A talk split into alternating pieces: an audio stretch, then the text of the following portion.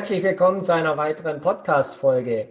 Bevor wir in das heutige Thema einsteigen, wollte ich mich ganz herzlich für die vielen Nachrichten, Anregungen und Hinweise bedanken.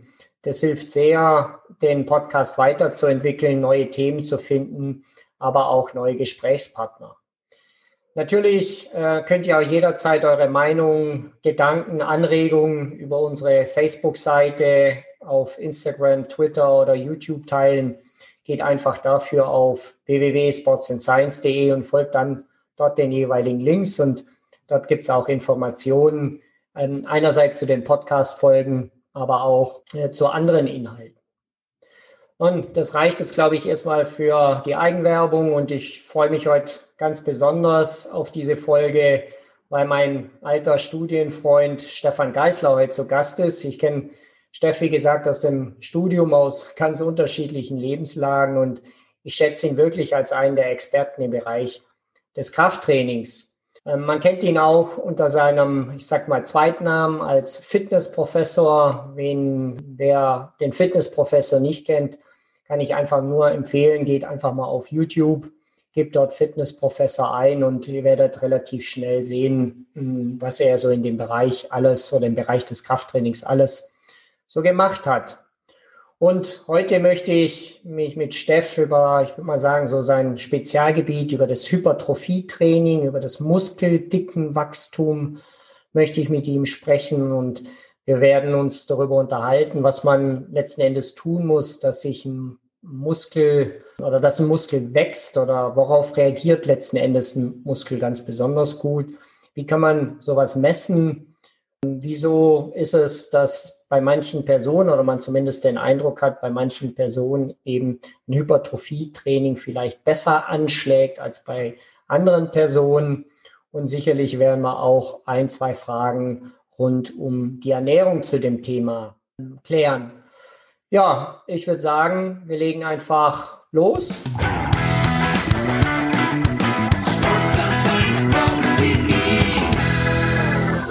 Hi Steff, schön, dass wir zusammen äh, hier im Podcast sind. Nachdem wir beide jetzt unsere Kinder im, im Bett haben, haben wir endlich Zeit, uns um wichtige Dinge zu unterhalten. Und zwar um ein ganz wichtiges Thema, was äh, absolut zu dir passt. Und zwar das Thema Muskeldickenwachstum oder Hypertrophietraining. Aber bevor wir in das ganz wichtige Thema einsteigen, vielleicht kannst du einfach so ein, zwei Sachen äh, zu dir sagen, wo du dein Wissen her hast und was du jetzt so, so alles machst. Ja, hi Billy. Also erstmal vielen Dank für die Einladung. Ähm, ja, Kids sind im Bett. Hoffentlich bleiben sie da auch. Dann haben wir ein bisschen Ruhe.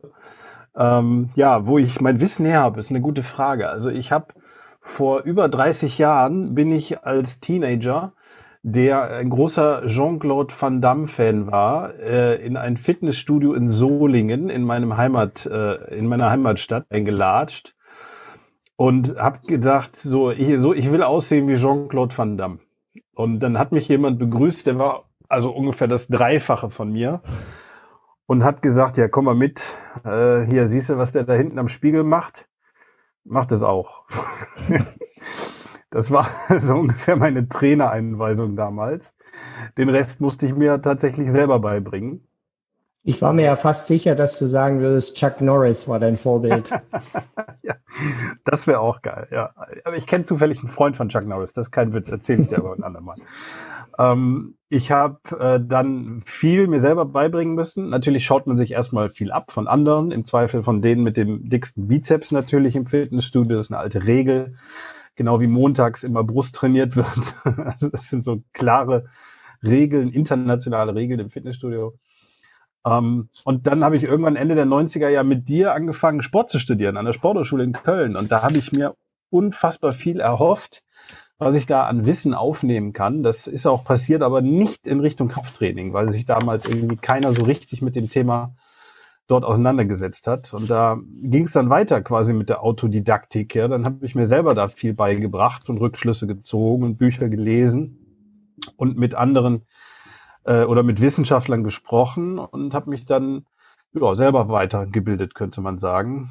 Und dann eine Kraft AG gemacht und dann äh, Anfang der 2000er dort meinen Lehrauftrag bekommen im Krafttraining dann angefangen zu promovieren dort. Da ging es aber ein bisschen mehr so in die molekulare Schiene. Da habe ich das äh, wahrscheinlich als einer der ersten das Myostatin-Gen äh, mal untersucht im Menschen und wie sich das durch Training verändert. Und ja, also so bin ich dann irgendwie immer mehr zu Wissen gekommen. Aber und ich sage das immer gerne auch meinen Studenten, je mehr ich dann wirklich gewusst habe, desto mehr war mir klar, dass wir eigentlich gar nichts wissen äh, oder zumindest äh, nicht genau wissen. Und ähm, also sagen wir so, vor 20 Jahren war ich fest davon überzeugt, ich weiß, wie das funktioniert mit dem Muskelaufbau. Im Moment denke ich mir so, nee, da sind so viele Signaltransduktionswege, die man schon kennt, die ich vielleicht nicht alle gleichzeitig verstehe, aber da, wer weiß, wie viele da noch sind, die wir nicht kennen. Und deswegen immer noch ein bisschen Black Hole. Mhm. Ja, absolut. Also zu meiner Zeit war sicherlich, da, äh, da gebe ich dir recht, war die Ausbildung bei uns sehr ausdauerlastig. Ich glaube einfach auch aus dem Grund, weil man Ausdauer irgendwie auch gleich Gesundheit gesetzt hat, würde ich jetzt einfach mal so sagen. Das lag sicherlich auch an der Geschichte der Sporthochschule, wie das alles entstanden ist. Und jetzt habe ich gerade so den Eindruck, dass die Muskulatur so ein Revival auffährt oder so ein, so, so ein Push in Richtung Gesundheit. Sicherlich sind es jetzt die aktuellen WHO-Guidelines, äh, also der Weltgesundheitsorganisation, die äh, dem Krafttraining ja so in diese Gesundheitsschiene auch mit, mit rein, reinschiebt.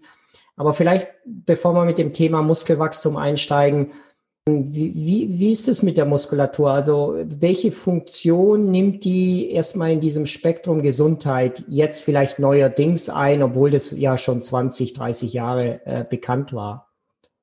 Ja, das ist eine gute Frage. Also ähm, ich glaube, dass sich viele Wissenschaftler zwar schon damit beschäftigt haben, wie wichtig äh, Muskeltraining oder generell Muskulatur für die Gesundheit ist, dass das aber immer noch sehr so im stillen Kämmerlein passiert ist, lange Jahre. Also ich meine, hier in Deutschland Männer wie Schmidt-Bleicher zum Beispiel hat sich jahrzehntelang für das Krafttraining eingesetzt, aber auch international. Keo Häkkinen, ähm, Bengt Saltin hat es auch sehr früh verstanden, wie wichtig die Muskulatur ist. Äh, und man könnte, also auch die Amerikaner natürlich, will ja Bill Kramer nicht vergessen und so weiter und so fort. Aber so richtig publiziert haben sie es eigentlich nur in, in fachwissenschaftlichen Journalen und nicht so richtig an die breite Öffentlichkeit rangetragen. Und das passiert aus meiner Sicht Gott sei Dank in den letzten, ich sag mal, fünf bis zehn Jahren immer mehr und immer öfter, dass man den Leuten mal erklärt, hey, Krafttraining ist ja nicht nur für einen schönen Bizeps ähm, oder um eine schwere Stange zu heben, sondern Krafttraining äh, ist zum Beispiel ein, ein, ein tolles Mittel gegen Volkskrankheiten wie Diabetes mellitus Typ 2 zum Beispiel. Oder Krafttraining ähm, wird wahrscheinlich nicht nur für den Muskel, sondern durch die Kontraktion werden ja generell Myokine ausgeschüttet, die über das Immunsystem bis hin zu irgendwelchen kognitiven Funktionen ja wird ja diskutiert, was es da verbessert, BDNF etc. pp. Also ich glaube, die Liste, was man so alles dem Krafttraining mittlerweile zuschustern kann, die ist schon riesengroß, die wird auch immer länger. Und also allein das Paper, ich erinnere 2015 auch von Bengt Saltin und ähm, ähm, der Pedersen, ähm, die haben ja Exercise as Medicine da einfach mal geschaut, was so nach ihrer Recherche ähm, ähm, Sport generell, aber auch Krafttraining an positiven Effekten gegen Erkrankungen hat. Und das war einfach auch so ein, so ein Milestone, glaube ich, wo sie das Ausdauertraining und das Krafttraining noch mal eine Stufe höher gehoben haben. Und deswegen bin ich so froh, dass endlich, fünf Jahre später muss man dazu sagen, die WHO auch eingesehen hat, dass nur 150 Minuten spazieren gehen nun wirklich nicht reicht, sondern dass nur die Kombination aus Ausdauertraining und Krafttraining wirklich effektiv ist. Mhm, weil ja letzten Endes ja auch die Muskulatur ja, also auch wie, wie so ein Organ ja verstanden wird. Ne? Also ähm, man, man setzt es quasi der Lunge, der Leber, äh, dem Herzen irgendwie gleich und es leuchtet ein, wenn du halt ein kleines Herz oder kleine Leber, kleine Niere etc., also die Organe sich nicht ausgebildet haben, dann können die auch nicht richtig funktionieren im, im Gesamtsystem. Und äh, wenn man eben untrainiert ist, sei das durch Lebenswandel oder durch ähm, oder wenig Muskulatur durch Krankheiten beispielsweise hat oder durch eine Erkrankung hat, dann ist es, sage ich mal, in diesem Gesamtsystem Gesundheit ja auch nicht wirklich so, so zuträglich. Und das finde ich momentan so spannend, dass man eben der, ähm, der Muskulatur, die, als wir studiert haben, ähm, also war das ja, da kommen wir nachher auch noch drauf, absolut verpönt als Ausdauersportler Krafttraining durchzuführen, weil man ja Angst hatte, man nimmt weiß Gott wie viel Kilo dann zu und die muss man dann von A nach B schleppen. Und das scheint sich jetzt tatsächlich zu wandeln. Also, dass wir das Krafttraining so ein bisschen aus dieser, ja, können wir schon sagen, Pumperecke rausholen und äh, wirklich zu einer zu einem ja, ähm, Gesundheits- äh, oder Kern tatsächlich ähm, Gesundheitstraining ansehen müssen. Das finde ich, finde ich absolut spannend und äh, bin auch mal gespannt, wo da die Reise dann nachher hingeht. Absolut. Also da bin ich auch, also ich bin da so froh drüber, das kannst du dir gar nicht vorstellen. Definitiv. Und jetzt stellt sich für mich so die Frage, von den ganzen Krafttrainingsmethoden, die wir so auf dem Markt kennen, da gibt's ja ganz einfache von einfach nur äh, Training mit dem eigenen Körpergewicht über ganz, ich sag mal, brutalere Formen, wo, Gliedmaßen abgebunden werden oder man auf äh, Vibrationsplatten trainiert oder mit Elektrostimulation letzten Endes möchte man ja den, den Muskel zum, zum dicken Wachstum verhelfen. Also man möchte, dass der größer wird, dass die Masse zunimmt. Aber was sind jetzt momentan so, ähm, so die Mechanismen, ähm, die man oder die Theorien, die dahinter stecken, dass ein Muskel wachsen kann, ne? also dass der ähm, im, im Durchmesser größer wird? Was sind so die, die momentanen Theorien? Ja, also die, die ändern sich tatsächlich so jedes Jahrzehnt immer ein bisschen. Lange Zeit hat man so in Richtung so Flushing-Theorie oder ATP-Mangel-Theorie, Energietheorie diskutiert, weil mehr war das nämlich nicht. Das waren nur ähm, also haltlose Theorien ohne wirkliche Beweise. Mittlerweile ist man ja ein Stück weiter. Mittlerweile weiß man ja, dass Anpassung auch muskuloskeletär vor allem äh, durch Signaltransduktion passiert. Und da kann man dann zumindest schon mal grob zuordnen. So, was sind dann so die auslösenden Mechanismen für diesen Weg, für diesen Weg, für diesen Weg? Eigentlich ist in der Literatur im Moment State of the Art, dass es so zwei, Schrägstrich drei äh, Regelmechanismen gibt, wie Hypertrophie ausgelöst wird. Das ist natürlich zum einen ähm, der mechanische Reiz, den ich setze. Also wenn ich, wenn ich ganz einfach gesehen jetzt wirklich eine hohe Spannung auf den Muskel ausübe, dann habe ich äh, ja eine sogenannte Mechanotransduktion die dann wiederum äh, bedeutet, dass da die Muskulatur quasi eine Nachricht weitergibt oder weiter erzählt, ähm, die dann eine biochemische Reaktion auslöst im Körper und einen Signalweg antriggert.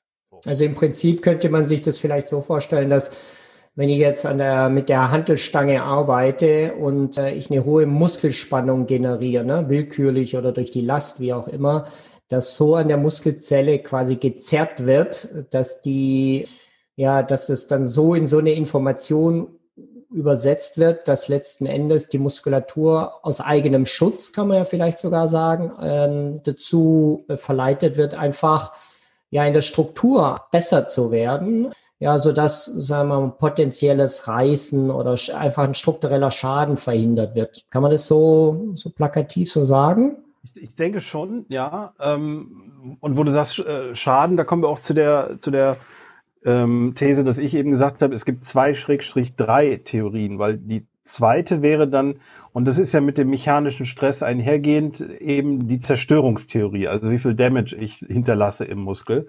Da passiert ja auch was. Da werden dann inflammatorische Prozesse irgendwo stattfinden. Da wird das Immunsystem auf einmal auch äh, stark mitspielen. Da wird sowas wie eine Satellitenzellproliferation und Differenzierung ähm, ähm, äh, stattfinden.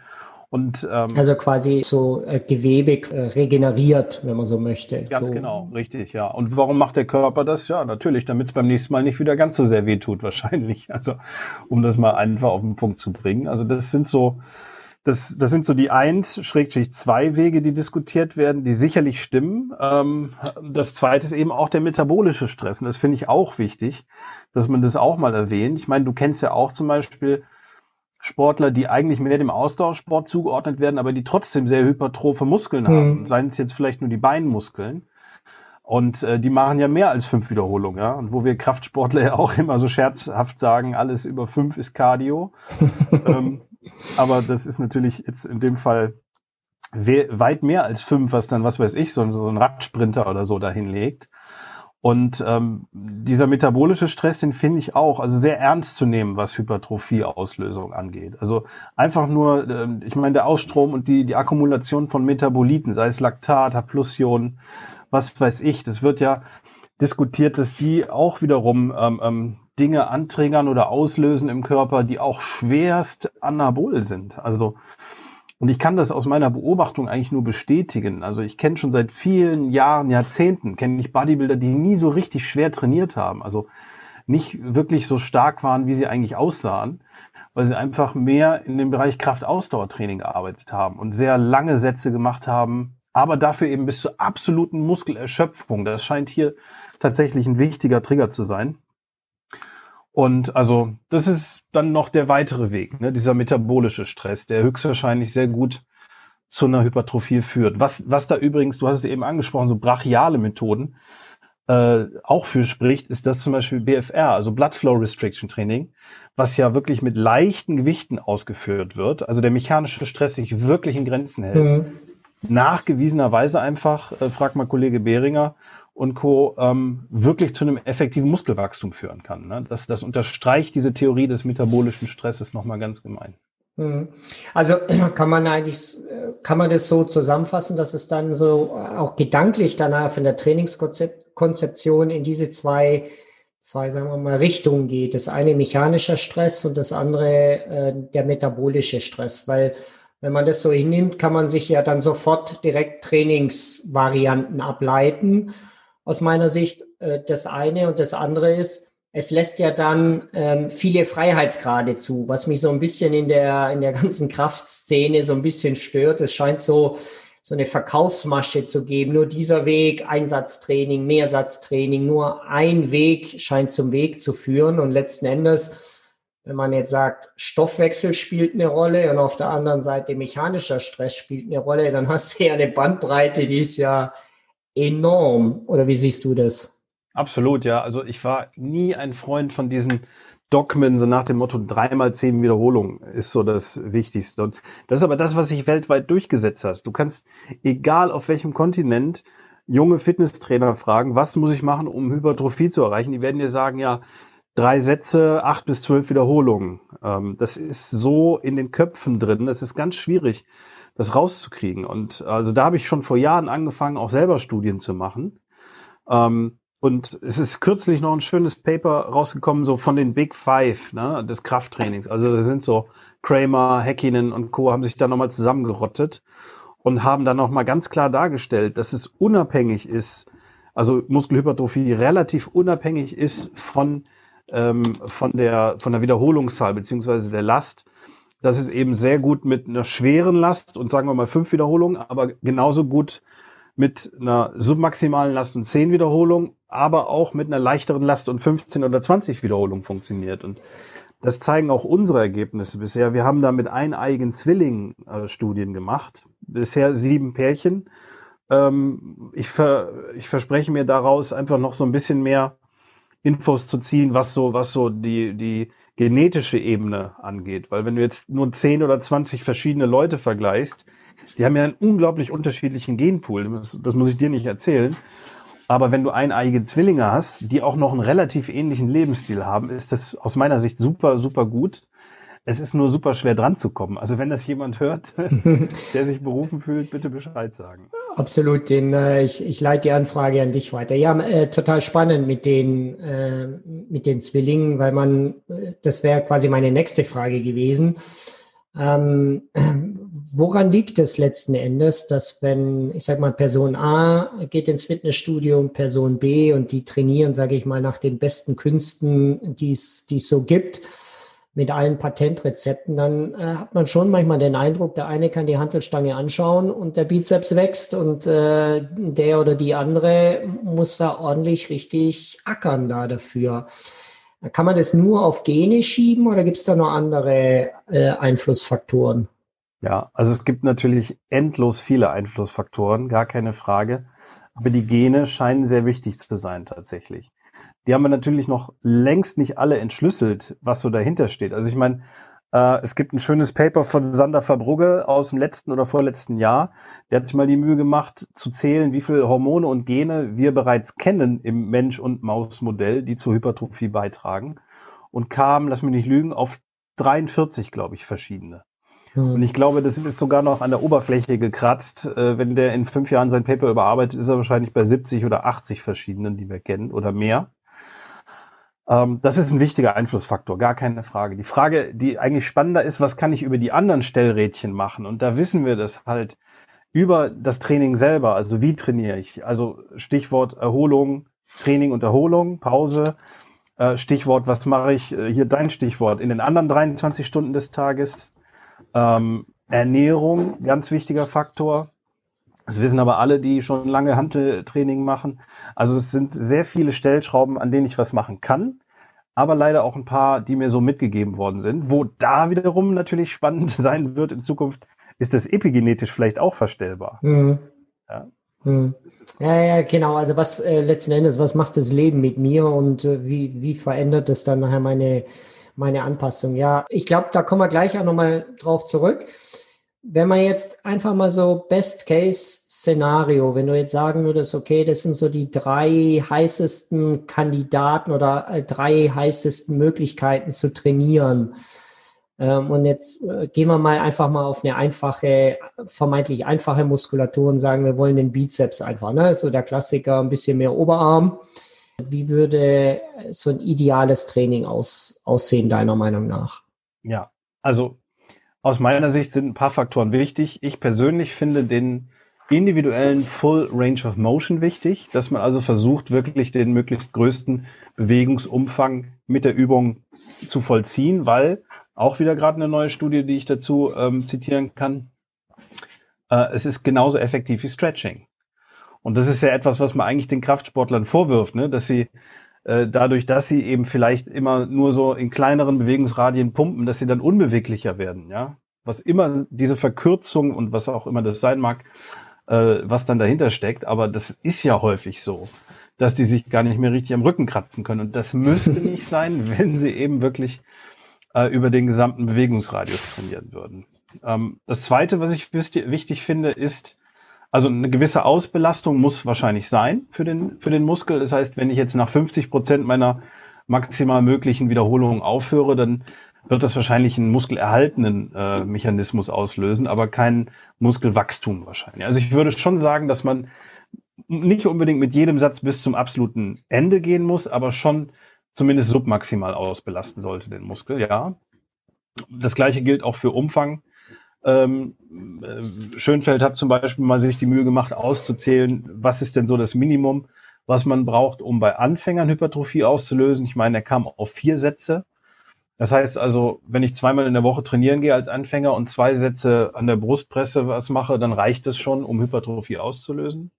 Mhm. Bei, bei Fortgeschritten ist es mehr. Da liegt die Zahl wahrscheinlich über zehn Sätze, was jetzt aber auch nicht so viel ist. Das heißt, wenn ich jetzt zweimal in der, in der, in der Woche oder viele gehen ja drei, viermal die Woche, ähm, mehrere Sätze meinetwegen für die Brust oder für den Bizeps mache, dann funktioniert das auch schon, ja. Und was da jetzt die, das Optimal ist, das kann man gar nicht so genau sagen. Also, ob jetzt zum Beispiel diese zehn Sätze effektiver sind, wenn ich die nur montags mache, den Rest der Woche gar nichts mache, oder ob ich montags drei, äh, mittwochs drei und freitags nochmal vier, weil Wochenende ist Disco. Ähm, das ist gar nicht wirklich so richtig erforscht worden, was da effektiver ist. Ne? Da gibt es auch eine, zwar einen Überblick von, ähm, von Schönfeld, aber der ist alles andere als aussagekräftig aus meiner Sicht. Und äh, wahrscheinlich kommt es auch darauf an, was bin ich für ein Typ, was brauche ich für Regeneration, was mache ich den Rest des Tages. Ähm, Oder die, Rest, die, restliche Woche dann, ne? Also, absolut, genau. Mh. Aber die Knochen hart auf dem Bau, muss ich Latten, äh, Heizkörper oder sonst was schleppen, hänge ich den ganzen Tag nur im Büro kann mich regenerieren oder wie auch immer. Ja, also das sind unglaublich viele Einflussfaktoren und deswegen wirst du von mir niemals so den absoluten Tipp oder den ultimativen mhm. Plan hören. Mhm. Das ja, was ja letzten Endes äh, ja auch ganz einfach erklärt, warum äh, Person A sich anders anpasst als Person B, wenn du so viele Freiheitsgrade hast. Aber also für mich, wenn ich so die, ich sag mal so, die Fitness-Blogs mir anschaue, jetzt ist ja wieder Frühjahr, man möchte wieder fitter werden, sofern das geht irgendwie. Und ähm, dieses, dieses Ausbelasten fehlt mir manchmal in den, äh, in den Angaben. Ne? Man erhält dann einen Satz, also man macht einen Satz von der, der Übung äh, vielleicht zehn Wiederholungen, aber das kann ja durchaus sein, dass ich da noch Kilometer entfernt bin von, äh, von einer Ausbelastung. Also es leuchtet mir ein, weil ich damit eben diesen metabolischen Stress äh, letzten Endes habe und das wahrscheinlich auch die ähm, Signalwege oder die Information dann an die Muskulatur weitergibt äh, im Sinne von, ja, jetzt äh, muss hier was passieren, jetzt muss hier, äh, müssen hier Proteine aufgebaut werden. Und von den Sätzen her, gut, es leuchtet auch ein, je mehr trainierter man ist, umso mehr Sätze muss man letzten Endes machen. Das ist so ähnlich wie in der Ausdauer oder im Ausdauertraining auch, wenn du eine gewisse Kilometeranzahl halt schon absolviert hast oder abs absolvieren kannst, musst du halt irgendwann mal auch ein bisschen mehr machen. Wenn man das leuchtet also definitiv ein. Und kannst du das nochmal mit der Range of Motion vielleicht ein bisschen äh, genauer erklären? Also Range of Motion, dass wirklich der komplette, das komplette Gelenk Gelenkbeweglichkeit letzten Endes äh, ausgenützt wird? Oder was genau. steckt da?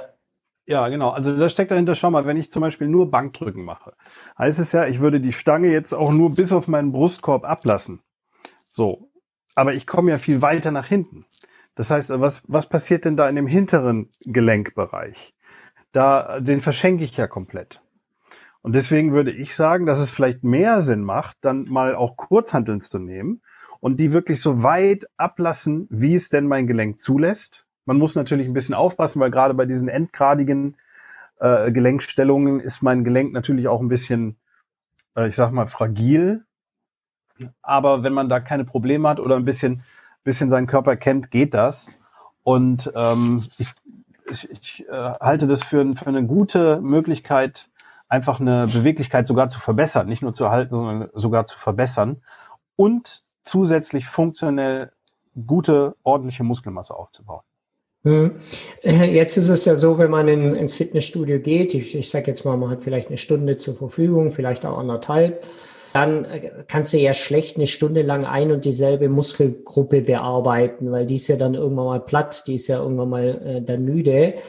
Ähm, wie, wie würdest du da rein trainingsmethodisch rangehen? Würdest du dann sagen, okay, in der ersten Hälfte mache ich eher Beine und dann in der zweiten Hälfte eher äh, Oberkörper oder wie würdest du das aufteilen? Ja. Also grundsätzlich, äh, so aus dem Bodybuilding kennt man seit Jahrzehnten schon die sogenannte Split-Methode. Splitting meint jetzt ein bisschen überzogen, wenn der Trainingsplan immer voller und voller und voller wird, nehme ich den irgendwann, zerreiße ihn in der Mitte und das mache ich montags und das mache ich Mittwoch. Ähm, das kann man jetzt natürlich vielleicht auch ein bisschen wissenschaftlicher ausdrücken, aber ungefähr so muss man sich das vorstellen. Und ähm, aus meiner Sicht wurde gerade so in den 90ern und 2000ern extrem viel gesplittet. Ja, also nach dem Motto montags morgens Bizeps, montags abends Brust. Also wirklich alles schön auseinanderziehen. Äh, und mittlerweile geht der Trend wieder so ein bisschen zurück äh, zum Ganzkörpertraining, weil man einfach sagt, äh, gerade auch so das Training der großen Muskelgruppen und der zusammenhängenden Ketten äh, bewirkt ja was im Körper. Ne? Sei es ein größerer Hormonausstoß, den wir übrigens nachgewiesen haben mit einer Studie, ähm, sei es auch einfach so eine Gesamtermüdung des Organismus, äh, sei es einfach auch mehr Metaboliten, die man insgesamt ausstößt und so weiter und so fort. Und deswegen geht so ein bisschen mehr der Trend jetzt wieder in Richtung Ganzkörpertraining. Und ob ich das jetzt splitte, also ob ich sage, okay, ich mache meinetwegen Push, Pull, Beine, also an einem Tag nur alle Muskeln, die ziehen, am anderen Tag alle, die drücken und am dritten meinetwegen noch die Beine oben drauf oder anders splitte. Oder ob ich ein Ganzkörpertraining mache. Ich glaube, das sind wahrscheinlich Nuancenunterschied. Und wir wissen noch nicht genau, was effektiver ist. Und ich habe so eine relativ klare Einstellung dazu wenn wir noch nicht wissen, was effektiver ist, mache ich doch einfach alles in meinem Training. Und da hm. sind wir dann beim Periodisieren zum Beispiel, was aus meiner Sicht auch kein Schwein macht im Fitnessstudio, dass er mal ganz gezielt sagt, so ich plane jetzt mal nicht nur die nächsten sechs Wochen, sondern ich plane mal wirklich die nächsten sechs Monate und sag mir mal so, und jetzt mache ich mal zwei Monate klassisches Hypertrophie-Training, aber dann mache ich auch mal Kraftausdauertraining, dann probiere ich mal die Methode, dann cluster ich mal, dann mache ich mal BFR und so weiter und so fort. Es gibt so viele Möglichkeiten zu periodisieren und Abwechslung, Variationen reinzubringen. Das nutzen die meisten aber nicht. Und ich glaube, mhm. das ist verschenktes Potenzial. Das liegt auf der mhm. Straße. Ja, beziehungsweise du hast ja auch noch einen anderen Effekt. Also wenn du so, ähm, also ich würde es vielleicht eine Periodisierung nennen, ich würde es vielleicht irgendwie so Akzentuierung nennen, wie du das Ding nennst, ist ja letzten Endes auch. Ähm, aber du hast halt den Vorteil, du merkst dann schon, also wenn du jetzt zwei Monate mal die eine Form ein bisschen, bisschen mehr akzentuierst, merkst du ja schon, ob das wirkt oder nicht. Ne? Also du hast quasi so dein, deine eigene Trainingsüberprüfung, was so aus, aus trainingsmethodischer Sicht natürlich charmant ist, weil du dann schon eher sagen kannst, okay, bei mir wirkt eher diese Form des Trainings oder bei mir wirkt eher die Form des Trainings. Da bin ich voll bei dir. Da finde ich also in unserem in der Ausdauer nennt man ja sowas geblocktes Training oder Blockperiodisierung. Wenn das jetzt nicht so richtig kondensiert alles ist, ne, so ohne Pause, ohne gar nichts, aber wenn man jetzt sagt, okay, man hat mal wirklich eine Blockung, dann kann man schon mal so ein bisschen rausfinden, wirkt jetzt vielleicht ein Zweisatz äh, bei mir besser als, keine Ahnung, irgendeine andere Trainingsform. Und das finde ich halt den, äh, den Charme. Und aber Periodisierung ist jetzt im, im Bereich Ausdauer bei uns, sage ich mal, ein gängiger, gängiger Begriff. Aber Krafttraining, also deiner Meinung nach gar nicht? Oder ist es einfach viel hilft viel? Äh, genau, äh, Masse ist Macht und schwer macht schwer, genau. Äh, nee, ich würde sagen, man muss differenzieren. Natürlich gibt es professionelle Kraftsportler, also sagen wir mal olympisches Gewichtheben. Natürlich periodisieren die. Ähm, oder auch, was weiß ich, Powerlifting ist in den letzten Jahren sehr schwer ähm, gewachsen, also Kraft-3-Kampf. Und die machen sich auch sehr viele Gedanken. Aber so beim klassischen Hypertrophie-Training im Fitnessstudio, also so aus meiner Sicht zumindest, wird noch viel zu wenig variiert wird viel zu wenig ausprobiert, sondern man hat so ein Programm, das hat man in Zweifel von irgendwem äh, bekommen, der die dicksten Arme hat im Fitnessstudio oder die meisten Follower auf äh, Social Media. Und das funktioniert dann auch. Und weil das dann funktioniert, bleibe ich dabei. Mhm. So. Und das finde ich halt gerade so schade, weil wir wissen alle, dieses Pr Principle of Accommodation, äh, irgendwo ist dann halt dieses Plateau. Mhm. Und wenn ich dann nicht mich traue, mal was anders zu machen, dann bleibe ich dafür immer stehen. Ja, äh, super, du hast mich gerade auf eine neue Podcast-Folge gebracht. Variation ist, ähm, denke ich schon, also in vielen der Sportarten ein elementares Mittel. Ich kann mir insbesondere vorstellen im Krafttraining, dass man da relativ schnell auch in so ein Monotonie, also in so ein monotones Training reingeht und dann ist die Muskelzelle halt immer mit dem gleichen Reiz ähm, bearbeitet und erfährt nie eine Variation. Also das kann man durchaus vorstellen. Jetzt ähm, vielleicht mal zu einem Thema, was also ich persönlich ein bisschen nicht kritisch finde, aber ein schwieriges Feld finde. Und zwar ist es, es gibt ja durchaus Personen, die ins Fitnessstudio gehen, die vermischen beides, ne? Ausdauertraining und Krafttraining, die wollen ein bisschen von beidem was haben. Und äh, jetzt gibt es ja so, einen, sagen wir mal, so eine Theorie, kann man es ja vielleicht nennen, oder so ein Trainingsmodell, was sich so concurrent nennt, also konkurrierende Trainingsreize. Man geht eben so ein bisschen davon aus, dass das Ausdauertraining das Krafttraining beißt und umgekehrt das Krafttraining das Ausdauertraining. Also wie, wie seht ihr das im, im Bereich Kraft äh, oder Krafttraining? Wie seht ihr diese, ja, wie soll ich sagen, diese unterschiedliche Reizsetzung oder wie geht ihr da damit um? Ja, also man muss auch hier natürlich nochmal so ein bisschen differenzieren zwischen den Zielen. Kraft maximieren oder Muskelmasse maximieren. Also ich sag mal ganz plump, Gewichtheber versus Bodybuilder. Das sind zwei völlig verschiedene Sportarten. Und das sind dann auch wirklich unterschiedliche Ziele. Und ähm, also ein Gewichtheber zum Beispiel käme nie auf die Idee, Ausdauertraining zu machen.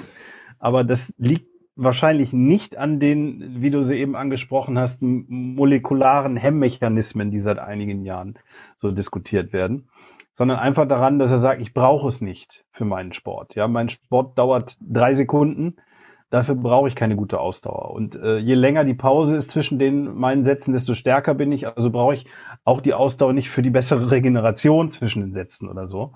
Also sie brauchen es de facto nicht. Mhm. Ähm, ich persönlich glaube, dass beides nicht so schlimm äh, divergiert oder nicht so schlimm sich gegenseitig hemmt, wie das manchmal postuliert wird ich bleibe jetzt mal bei Praxisbeispielen und sage CrossFit. Ähm, Crossfitter zeigen seit einigen Jahren beeindruckende Kraftleistungen mit enormen Ausdauerfähigkeiten. Also scheint es ja eigentlich sehr gut ähm, vereinbart zu sein. Ich muss nur beides trainieren. Und aus meiner Sicht auch wichtig, dem Körper dann auch die entsprechende Energie liefern. Weil natürlich, wenn ich jetzt, sagen wir mal, eine Stunde einen, einen ordentlichen Ausdauerlauf mache und dadurch relativ viel, nicht nur Kohlenhydrate, sondern wie du weißt ja auch Proteine letztendlich umsetze und mir die dann fehlen, weil ich danach noch eine Stunde Krafttraining mache, ja, dann muss ich mich nicht wundern, dass ich mir vielleicht selber im Weg stehe. Aber wenn ich das nicht tue, sondern wenn ich mich ausreichend äh, ähm, damit Nährstoffen versorge, glaube ich ehrlich gesagt nicht, dass die sich so extrem im Weg stehen. Und ich würde sogar noch weitergehen und sagen, für den Hobbysportler im Fitnessstudio völlig egal. Völlig mhm. egal. Ja, sehe ich genauso. Ähm, also ich hätte jetzt nicht die deine Beispiele so gebracht. Ich hätte jetzt einfach einen, einen, Ruderer, ne? Also wenn du einen Ruderer nimmst, der hat eine enorme Ausdauerleistung und wenn du die Oberarme dir anschaust und die, und die Beine, ja. ja, natürlich sind es jetzt keine Bodybuilder hypertrophierten Muskeln, aber ähm, im, im Vergleich zur Normalbevölkerung definitiv hypertrophiert oder wenn du Kanuten nimmst oder ähm, nimm mal selbst Radfahrer, ne? also äh, die eine enorme Ausdauer haben und ordentlich hypertrophierte Beinmuskulatur haben. Und ähm, ich mich halt so ein bisschen frage, ob das Thema nicht ein bisschen zu heiß gekocht ist, vor allem nachher für die Praxis. Auf molekularer Ebene mag das äh, enorm spannend sein. Aber ob das dann letzten Endes so in der Trainingspraxis, ob man da jetzt so differenzieren muss, das wird zumindest in, in, in meinem Bereich äh, relativ stark äh, diskutiert und äh, vielleicht muss man da auch ein bisschen, äh, noch ein bisschen lockerer äh, damit umgehen. Und wahrscheinlich, wenn man in die Literatur reinschaut, ist relativ viel auch am Tiermodell gemacht worden, was vielleicht mit einem mit einem Bodybuilder und einem äh, Ruderer relativ wenig zu tun hat. Aber wenn wir noch bei, bei der, also beim, bei der Hypertrophie sind, da muss man ja über die Ernährung muss man ja sprechen. Jetzt habe ich hier habe ich wieder ein, ein Gutachten auf dem Tisch. Da geht es um einen Fernlehrgang, äh, der begutachtet wird und auch um einen, der im Bereich Krafttraining ist. Und da sind also bestimmt drei Kapitel zum Thema Supplementierung, Ernährung, welche Proteine sind besser als andere. Hilf uns da mal, wie ist dein, äh, dein Stand des Denkens, beziehungsweise, oder äh, wie denkst du darüber? Also ich, also auch zum Beispiel in, ich mache ja im Internet ein bisschen was so unter dem Synonym Fitnessprofessor und kriege da oft solche Anfragen. Und eigentlich sage ich immer, ich möchte nicht darüber ein Video drehen, weil ich eben kein Ernährungswissenschaftler bin, weil ich Sportwissenschaftler bin. Ich bin so ein bisschen der Einstellung, Schuster, bleib bei deinen Leisten. Aber natürlich kenne ich Studien, und zwar sehr viele und auch die aktuellen zu dem Thema. Ich habe nur, also ich persönlich, habe da eine ganz einfache Einstellung zu. Ähm, der Begriff Supplement heißt ja im Deutschen Nahrungsergänzungsmittel. Und ich frage mich dann, wann brauche ich eine Nahrungsergänzung? Eigentlich ja in dem Moment, wo ich einen Mangel habe. So, und wenn ich jetzt keinen Mangel habe, dann nach dieser meiner Logik brauche ich auch keine Nahrungsergänzung. Und das sage ich auch jedem, der es hören will, ob er will oder nicht, oder, oder der es nicht hören will. Ähm, und mache mir damit auch sicherlich in der, in der Eiweiß, äh, Branche nicht nur Freunde. Äh, ich habe gar nichts gegen Eiweißshakes und Co. Habe ich selber schon genommen und nehme ich auch heutzutage noch hin und wieder, wenn ich, Achtung, wenn ich keine Zeit oder keine Lust habe, etwas zu essen. Oh ja, oder man sich vielleicht einseitig einfach mal äh, temporär ernährt hat, dann kann es ja Absolut. durchaus auch, auch, Sinn machen. Genau, genau. Mhm. Und äh, bei mir ist zum Beispiel so, ich habe halt leider nicht mehr so viel Zeit, wie ich mir wünschte zum Training. Ne? Mit Kindern, Beruf, du kennst das. Und äh, deswegen, wenn ich dann mal ein, zwei Mal die Woche eine Stunde Krafttraining mache, das ist nicht so viel Energie, die ich da umsetze. Da muss ich mir halt nicht jeden Tag 20 Tabletten und noch Shakes reinziehen. Das wäre völlig überflüssig für mich. Andererseits, ich habe Studenten, die machen jeden Tag stundenlang Sport. Und für die wird es vielleicht Sinn machen, sich da zu supplementieren. Was auf jeden Fall Sinn macht, ist, wenn du regelmäßig Kraftsport machst, dass du darauf achtest, einen gewissen Eiweißpegel zu haben. Aber ob du den letztendlich über, was weiß ich, Fisch, Fleisch, Magerquark zu dir nimmst oder über einen Eiweißshake, ich glaube, der Unterschied ist nicht messbar. Mhm. Und äh, also bei uns wird ja Periodisierung, also Trainingsperiodisierung ist ein Riesenthema und jetzt kommt so das Thema äh, Ernährungsperiodisierung. Also äh, im Prinzip geht es um Timing, wann futter ich äh, was, also was esse ich vor dem Training, im Training und nach dem Training. Wie, wie ist da deine Meinung? Ich könnte mir durchaus vorstellen, die wird ähnlich geartet sein wie, wie deine letzte Antwort ähm, zum, zum Thema Timing. Ja, Jetzt bin ich natürlich schon wieder voll in dieser Ernährungsgeschichte, äh, habe ich mich da reinziehen lassen. Aber also man muss eigentlich nur die, die, ähm, die Resorptionszeiten so ein bisschen im Auge haben. Ne? Also du musst wissen, wann braucht mein Körper die Proteine. Der, der braucht die natürlich vor allem nach dem Training. Aber wenn ich jetzt zum Beispiel nach dem Training nach Hause komme und äh, Proteine zu mir nehme, die in irgendeiner Form sehr fettig sind, was weiß ich, eine Dose Thunfisch in Öl, dann braucht meine Peristaltik und meine ganze Verdauung braucht ja Stunden, bis sie da mal am Ende äh, wirklich die Proteine ins, ins Blut ähm, geballert hat. Und ähm, dann würde ich vielleicht sagen, dann macht es Sinn, wenn ich das vorher zu mir nehme. Also rund ums Training würde ich einfach mal sagen, macht eine Proteinzufuhr durchaus Sinn, aber eben auch nicht nur da. Also ich würde sagen, über den Tag verteilt. Und also jetzt ein neues äh, äh, Paper, ähm, du hattest mir das netterweise zugesandt hier von Morten und, und äh, Stu Phillips ist auch Senior dabei äh, zeigt ja nochmal, dass es eigentlich sinnvoll ist zu supplementieren. Aber Achtung, nochmal, es muss nicht ein Eiweißshake sein. Es kann auch einfach normales Essen sein. Genau. Und ähm, da haben sie aber auch wieder gesagt, dass alles über 1,6 Gramm pro Kilogramm Körpergewicht nichts mehr gebracht hat. Und das ist auch meine Einstellung, dass hier teilweise viel zu viel und viel zu hoch gepokert wird. Wahrscheinlich natürlich auch von denjenigen, die es verkaufen wollen. Ja, macht ja irgendwo Sinn, wenn die sagen, nee, man braucht viel mehr. Außer und ich glaube, das ist eine Info, die muss man noch viel lauter rausschreien. Außer ich bin verletzt. Also Kevin Tipton zum Beispiel hat ein schönes äh, Paper rausgebracht, wo er dann postuliert hat, dass bei gerade so muskuloskeletalen Verletzungen in der Rekonvaleszenz bis zu 2,5 Gramm Eiweiß pro Kilogramm sehr, sehr wichtig sind für eben die bessere Heilung. Ähm, und ähm, ich glaube, das hat sich in vielen Reha-Kliniken und Krankenhäusern noch nicht so rumgesprochen. Hm, ja, absolut. Also ähm, du sprichst jetzt also ein bisschen so ein Thema an, also nicht Verletzung, aber ich meine, wir beide werden auch nicht jünger, wir werden auch älter.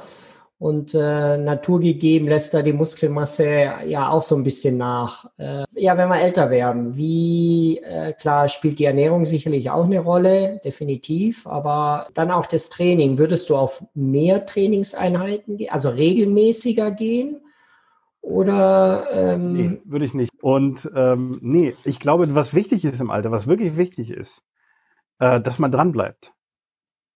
Dass man einfach dran bleibt, weil wir wissen ja auch in der Sportwissenschaft, dass man, wenn man gar nicht mehr so das Ziel hat, noch groß aufzubauen, sondern eher zu erhalten, dass man auch gar nicht mehr so oft und so hart ran muss.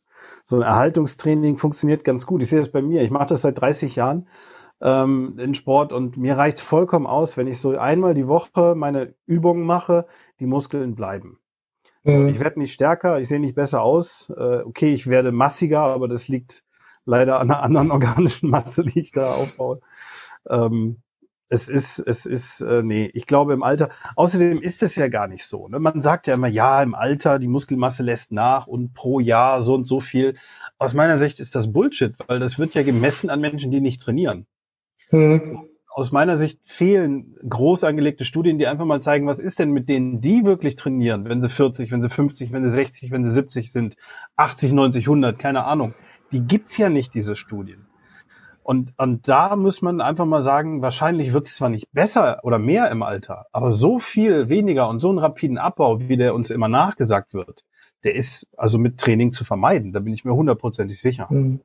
Ja, beziehungsweise eine Taktik wird dann wahrscheinlich im höheren Alter, also ist definitiv im höheren Alter, dass man eben versucht, längere Krankheitszeiten einfach zu vermeiden. Ne? Also wenn du ein gewisses Alter halt hast und äh, du kannst halt, weiß nicht, ähm, erkältungsbedingt oder wie auch immer zwei, drei Wochen nicht trainieren, dann hast du natürlich schon, sage ich mal, einen gewissen Abfall. Der ist aber nicht unbedingt altersbedingt, sondern da kommt dann halt nochmal ein anderer Lebensumstand dazu oder Verletzungen, die einen dazu führen, dass man einfach nicht weiter trainieren kann. Also die Gesunderhaltung spielt da dann definitiv eine Rolle. Aber spannend, ich habe da selber nie so, so drüber nachgedacht. Aber ja, natürlich kannst du ein erhaltendes Training durchführen, was vielleicht nur ein oder zweimal die Woche dann stattfindet und muss gar nicht an die großen, vielen Trainingseinheiten letzten Endes denken. Ja, und also ich meine, da muss ich sagen, da haben wir Kraftsportler einen Vorteil euch Ausdauersportler gegenüber. Wenn, wenn, wenn du jetzt wirklich richtig krank bist, wenn du erkältet bist, wenn du einen fieberhaften Infekt oder sonst was hast, dann wäre es ja echt sinnvoll, wenn du mal wirklich kein Ausdauertraining machst. Wenn wir allerdings äh, krank sind und Muskeln erhalten wollen, dann würde es schon reichen, und das zeigen ja schon Studien von Wildor Hollmann aus den 70er, 80er Jahren, dass einfach nur die statische Anspannung der Muskulatur offensichtlich so als mechanischer Reiz schon reicht, um dem Muskel zu signalisieren, hey, bleib bitte hier. Wir hm. brauchen dich hm. noch. Hm. So, das ist wirklich so. Egal wie schwer krank du bist, du kannst was machen, was Bodybuilder zum Beispiel als Posing nennen, ja, oder Posing bezeichnen. Die Muskeln ganz gezielt anspannen, äh, dadurch eben Reize geben, ausreichend essen und du wirst selbst nach drei Wochen Pause nicht signifikant an Muskelmasse verlieren. Ja, spannend. Äh, absolut. Es ist Frühjahr und im äh, Juni, Juli wollen wir die Strandfigur haben. äh, ähm, wie, wie, ist der Zeitverlauf der Hypertrophie? Also ich lese in den Lehrbüchern irgendwas zwischen zwölf Wochen, 16 Wochen wo liegen wir da? Ich weiß, du wirst jetzt sagen, die Bandbreite ist von bis, aber äh, schaffen wir das in drei Wochen, sage ich jetzt mal? Hypertrophie-Effekte? Ich würde wahrscheinlich eher nein, würde ich sagen. Also eher nein. Also ich meine, messbar ist sie so. Ab drei, vier Wochen können wir sie wissenschaftlich schon nachweisen, ja. Da gibt es schon Studien. Ich habe neulich eine Studie gemacht, wo wir nach sechs Wochen geguckt haben und de also deutliche, signifikante Verbesserungen gefunden haben. Ähm, aber grundsätzlich, ne, es geht ja um die Optik, ne? Und da spielt ja jetzt zum Beispiel auf der einen Seite die, die Muskulatur, aber auf der anderen Seite ja auch vor allem die Fettmasse eine unglaublich wichtige Rolle. Also wenn das einer weiß, dann ich, weil ich glaube, ich habe eine ganz gute Muskulatur, aber ich habe halt auch immer so eine gewisse Isolationsschicht darüber. Und äh, am Strand nimmt mir das halt keiner ab, dass ich eigentlich unten drunter aussehen könnte wie Jean-Claude Van Damme. ähm, also ich glaube, das ist ein ganz wichtiger Faktor. Ne? Was ist meine Ausgangslage? Und es ist natürlich nicht so einfach, gleichzeitig jetzt Fett abzunehmen und Muskeln aufzubauen. Ich will nicht sagen, dass es unmöglich ist, aber es ist nicht einfach. Und deswegen würde ich da schon immer in Monaten und nicht in Wochen rechnen.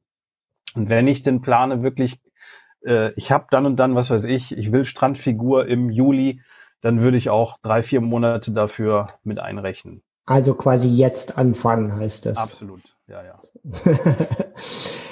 ähm, ja, Mensch, Steff, wir könnten, glaube ich, ewig weiter diskutieren, könnten auch mal den Spieß umdrehen und das Ganze aus der Ausdauersicht äh, uns mal anschauen. Für, für, mich nach wie vor immer noch das Krafttraining ist, ist halt einfach deswegen spannend, weil zu meiner Zeit war das absolut verpönt, als Ausdauersportler Kraft zu trainieren. Da hast du dann nur dieses, mal, dieses ätzende Rumpfstabi-Training. Das war noch okay, weil es irgendwie äh, Verletzungen vorbeugte. Aber weh, du bist in die Kraftraum, dann hieß es sofort, oh, da nehmen die Muskeln zu und so weiter. Und äh, mittlerweile kenne ich keinen besseren Ausdauerathleten, der nicht ganz regelmäßig, ganz gezielt ins äh, in Kraftraum geht, um natürlich mit anderen Akzenten, ähm, sicherlich nicht mit dem Ziel äh, Hypertrophietraining, aber zumindest mit dem Ziel, wirklich kräftiger zu werden, ne? also die Antriebsmuskulatur kräftiger werden zu lassen. Und ich finde es mega spannend und finde es auch toll, dass sich so diese Bereiche, äh, vor allem auch der Krafttrainingsbereich, ähm, in diesem gesundheitlichen Bereich so äh, durchsetzt, äh, was absolut Sinn macht, weil je älter man ist, das Organ, was sicherlich uns äh, von der Lebensqualität her sehr, sehr weit bringt, ist die Muskulatur. Das ist halt einfach so. Und ich meine, da machst du ja auch relativ viel und vor allem auch auf deinem YouTube-Kanal unter, äh, jetzt musst du mir helfen, äh, äh Fitnessprofessor oder unter was für www.fitnessprofessor.de gibt es einen Haufen an Videos. Ich kann dir nur empfehlen. Äh, alles rund ums Krafttraining. Ähm, wirklich echt, ähm, echt toll. Und äh, du bist, glaube ich, auch einer der derjenigen, der wirklich dieses Thema auch äh, da pusht. Ähm, so meine letzte Frage, was ist aus deinem Bereich zu erwarten? Mit welchen neuen Sachen kommt er demnächst? Habt ihr irgendwas in der Schublade, so studienmäßig, projektmäßig, was, was kommen wird? Ja, also wir haben immer mehrere Sachen so im Team. Also an der IST Hochschule ähm, sind wir ein ganzes Forschungsteam jetzt mittlerweile. Du kennst ja die, äh, die Schergen bei uns und wir sind alle hoch motiviert. Also fast alles geht in Richtung Kraft, ja. Ähm, wir haben jetzt zum Beispiel, wir wollen auch eine Studie, wo wir mal ein bisschen mehr über Krafttraining und Frauen rausfinden wollen mhm. tatsächlich, weil es ist ja ein völlig unbeackertes Thema bin sehr froh, dass Kollege Zinner auch ein bisschen jetzt in die Richtung macht, weil es ist sowas von unterrepräsentiert. Und ich kann aus eigener Erfahrung sagen, äh, während vor 10, 15 Jahren die wenigsten meiner Studentinnen noch gesagt haben, sie machen Krafttraining, das hat sich so sehr gedreht, ja, also da gefühlt jede zweite sagt, wenn ich den frage, was machst du für einen Sport? Ja, Powerlifting, äh, Krafttraining, Bodybuilding. Crossfit. Super, Crossfit, ganz mhm. genau. Ich freue mich da total. Aber dann müssen wir auch mehr Studien machen und müssen versuchen, da was rauszufinden drüber. Also da mhm. werden wir sicherlich rangehen. Äh, Forschungsantrag ist schon gestellt.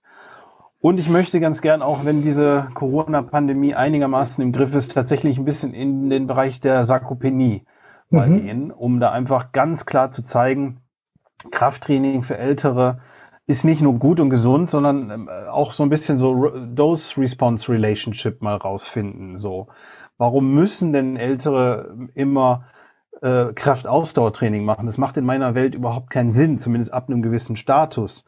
Und ähm, da will ich auch gerne mal ran und gucken, was ist denn da? Kann, kann man die nicht auch mit höheren Intensitäten äh, oder, oder clustern das Training vielleicht mal auch spannendes Training, äh, äh spannende Idee. Ähm, da werden wir hoffentlich viel umsetzen und dann auch mit knalle alten Leuten, ja. Also nicht nur mit so Sedentary oder 60-Jährigen, sondern ähm, vielleicht auch mal ins Altersheim gehen und gucken, was man mit denen noch mit der Kniebeuge rauskitzeln kann. Hm. Mensch, spannend. Äh, Steff, vielen, vielen Dank. Ähm, es hat funktioniert. Deine Kinder scheinen zu schlafen, meine Kids scheinen zu schlafen. Wir haben es tatsächlich äh, äh, hinbekommen. Ich bin mir ziemlich sicher, wir werden uns wahrscheinlich nochmal in einer Folge demnächst sehen und wir müssen ja unbedingt noch über den deutschen äh, Fitnesswissenschaftsrat sprechen, was uns da so umtreibt und was wir da machen, was vor allem deine Initiative war. Ähm, das müssen wir dringend, glaube ich, äh, nochmal ein bisschen bisschen näher beleuchten. Da geht es ja dann so ein bisschen auch um Qualität im, im Training, Qualität in der Fitnessbranche, glaube ich, ein ganz, ganz wichtiges Thema, was man mal diskutieren sollte. Die auf jeden Fall vielen Dank zu später Stunde und äh, ich werde alle Informationen zu deiner Seite, auch zu den Studien und so weiter in den Show Notes äh, werde ich die posten, äh, verlinken äh, zu den jeweiligen Seiten. Vielen Dank dir, Steff. Ich habe zu danken, Willi. Und äh, bis hoffentlich ganz bald mal wieder, auch ohne Aufzeichnung, äh, wünsche ich mir bald mal wieder ein einfaches Quatschen mit dir. Absolut, absolut. Vielen Dank dir. Danke dir, ciao.